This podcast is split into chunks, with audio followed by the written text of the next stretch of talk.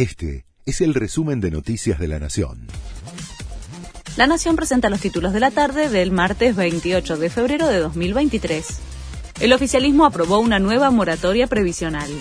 En la última jornada de sesiones extraordinarias, el oficialismo logró el quórum con el aporte de un sector de la oposición y convirtió en ley el proyecto que permitirá que unas 800.000 personas puedan acceder a una jubilación sin haber realizado los aportes necesarios. Juntos por el Cambio rechazó la iniciativa por considerarla un parche que va a empeorar el déficit previsional. Los movimientos sociales se movilizarán para el discurso de mañana del presidente.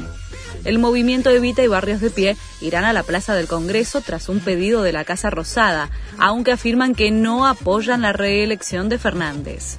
Las agrupaciones habían anunciado que no estarían presentes frente al Congreso, pero tras una serie de llamados del gobierno lograron convencer a los jefes de las organizaciones. Vuelve el calor agobiante a gran parte del país. 10 provincias y la ciudad de Buenos Aires están bajo alerta amarilla por calor extremo que puede ser peligroso para la salud. Hasta el fin de semana se esperan temperaturas con máximas que se ubicarán entre los 33 y 38 grados en el centro del país y el litoral. Finlandia inició la construcción de un vallado metálico en la frontera con Rusia. Será de 3 metros de altura y 200 kilómetros de longitud.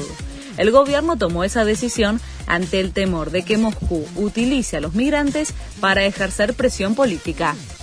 Mauro Icardi celebró los 10 años con Wanda con un posteo en redes. Mientras ella está en Argentina trabajando, el futbolista continúa realizándole dedicatorias románticas que alimentan los rumores de reconciliación.